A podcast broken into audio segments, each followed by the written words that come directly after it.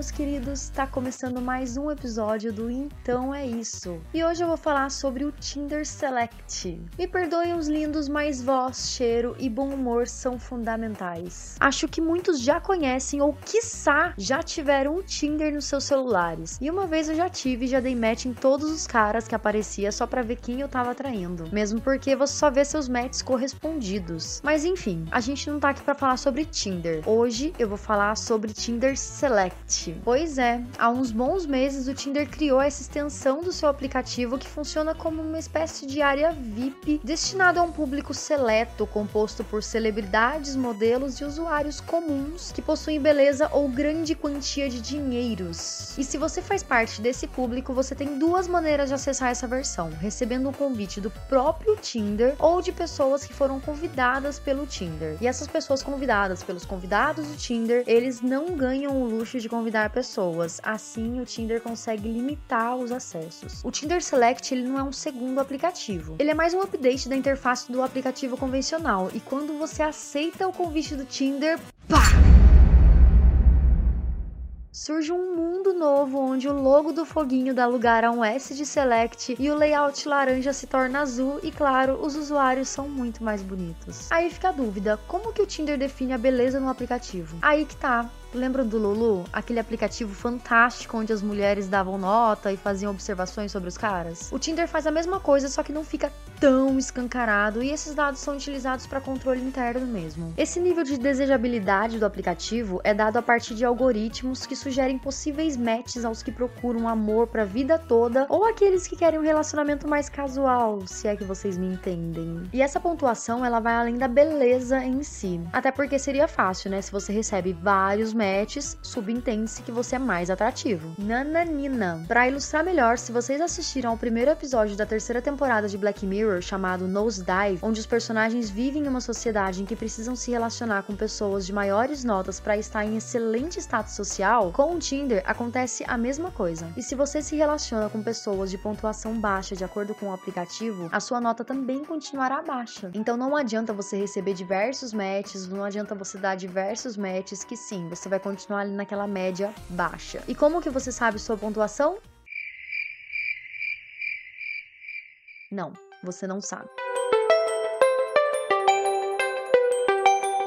Mas afinal, como que a gente define se uma pessoa é ou não atrativa através de uma imagem no meio de um mar de rostos estáticos em suas diversas posições? Levando para o lado científico da coisa, um rosto ele pode ser mais atrativo que outro por uma regra de ouro, a proporção áurea. A proporção áurea nada mais é que um retângulo dividido em duas partes de 1,6 para 1, onde a parte menor também vai ter essa divisão de 1,6 para 1 até chegar num limite onde o retângulo será dividido em partes iguais, e assim formando que a gente chama de espiral de Fibonacci, que deixa um pouco mais fácil de visualizar tais medidas. É um pouco difícil de explicar de maneira menos matemática, mas é essa espiral que você está vendo na capa desse podcast. De qualquer forma, vou deixar um link aqui no post para vocês entenderem mais sobre a proporção áurea caso vocês não conheçam. Essas medidas elas tornam os rostos mais atrativos e não, você não precisa treinar seu olhar para buscar incessantemente essas proporções nos rostos das pessoas que nem um maluco, porque ela é natural pra gente. Tão natural que os bebês bebês mesmos são atraídos por rostos que se aproximam da simetria. E a gente cresce com essa mentalidade, porque na teoria as características simétricas podem ser marcadores de qualidade genética. Mas se a maioria dos rostos são agradáveis, por que ainda existe a questão de feio e bonito? Aí isso daí já é relativo. Tem a ver com influência cultural, experiências ou qualquer outro fator que esteja na sua mente que eu não sei. Eu, por exemplo, adoro homens carecas e off-topic, por uma dádiva do destino, eu namoro um.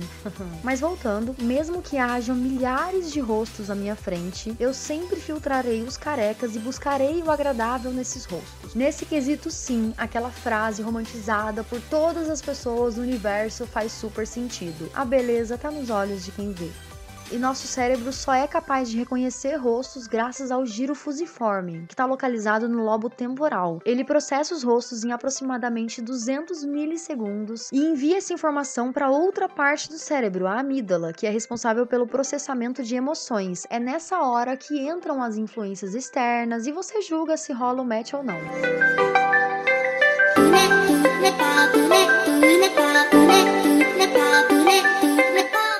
Eu não podia terminar o episódio sem uma dica. O Tinder ele costuma avaliar melhor as pessoas que tenham fotos com os olhos à mostra. E cientificamente o olhar é muito importante porque mostra as suas reais intenções. Outra dica bacana é buscar ou criar grupos de consultoria. Pode parecer bobagem, mas esses dias eu descobri que um amigo meu, Ian Black, criou um grupo no Facebook para consultoria de Tinder entre os amigos dele. E o pessoal manda fotos para avaliação, pede ajuda para bio. Eu achei a ideia super interessante e eu tô aqui compartilhando para que vocês também criem seus grupos fechados entre os amigos para fazer essas consultorias colaborativas. E além de ajudar a dar um up no perfil, pode até rolar umas discussões bem legais. Agora que a gente já sabe como possivelmente as pessoas avaliam seus futuros parceiros, ainda é um mistério a mecânica de pontuação que leva os usuários para a área VIP do Tinder. Eu não cheguei a conversar com alguém que faça parte do Tinder Select, mas se você tá ouvindo e faz parte ou conhece alguém que faça, conta pra gente aqui nos comentários. E se você é ouvinte não faz parte do Tinder Select, não conhece alguém que faça parte do Tinder Select ou nem ao menos ouviu falar bulhufa sobre o Tinder Select antes do Então é Isso, você também pode mandar seus comentários ou sugestão de pauta para podcast.com.br.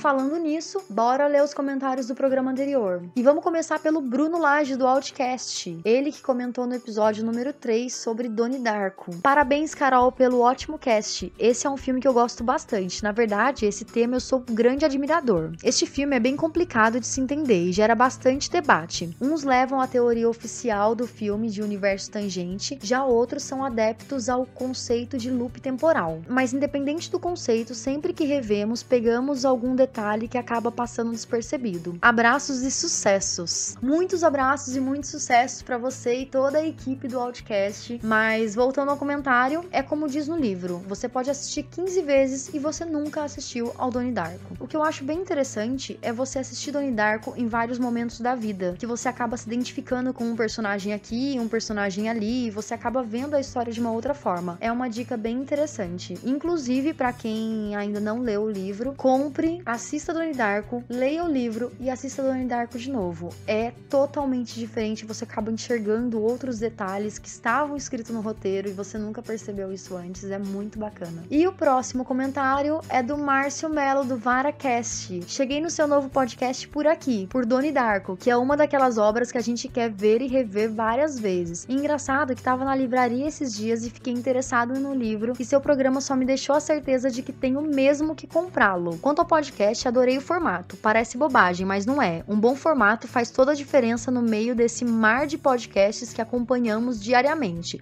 Ou melhor, tentamos. Direto ao assunto e sem enrolações. Gostei da forma como aborda um tema específico e fala sobre ele. Deixar os e-mails e leituras pro fim é outro acerto. Grande abraço e vou ouvir agora os anteriores e aguardar os próximos. Parabéns, Carol, e ao podcast também que está no background e não deve ser esquecido. Pois é, exatamente. Se você tá ouvindo ouvindo pelo SoundCloud, o podcast ele também é hospedado pelo podcast.com.br. O link tá aqui no post. Lá tem os podcasts sobre cinema, séries, sobre cotidiano também, que são os mais engraçados. Tem também os melhores animes, tem os minicasts do Flash e do Dragon Ball Super, além de uma nova atração do podcast, o IC Que é muito legal e eles já estão com dois episódios, então vai lá, conheça o podcast se você ainda não conhece e divirta-se. E esses são os comentários recebidos. Espero que você tenha gostado do episódio e não pensem que eu esqueci da pesquisa do Ouvindo Podcast. Sim, ela ainda está rolando e ela vai rolar até outubro. Essa pesquisa, além de incrementar os serviços que o Ouvindo Podcast já vem fazendo super bem, vai ajudar na geração de conteúdo personalizado, tanto para você que é ouvinte, quanto para nós produtores de conteúdo conteúdo. Então acesse o link e se você ainda não participou, participe. Assim que você entrar no site, você vai ver uma opção para ouvinte e uma opção para podcaster. Se identifique ali nessa mídia e vai que vai. Responde, a gente só quer a sua resposta. A gente inclusive não colocou e-mail, não colocou nome, não colocou nada que identifique você, então você pode ser o mais sincero possível. E se você já participou da pesquisa, não custa nada você pegar o link e compartilhar nas suas redes sociais ou então criar um textinho bacana para o seu site, para o seu blog para que seus ouvintes e outros podcasters possam ter acesso a essa pesquisa que é muito importante para a gente descobrir o panorama do podcast no Brasil em 2017. Os resultados eles vão rolar no dia do podcast, dia 21 de outubro, no site já rebutado do Ouvindo Podcast 2.0. Então fiquem ligados, participem, que isso é muito importante para a Podosfera. E eu fico por aqui, então é isso, tchau!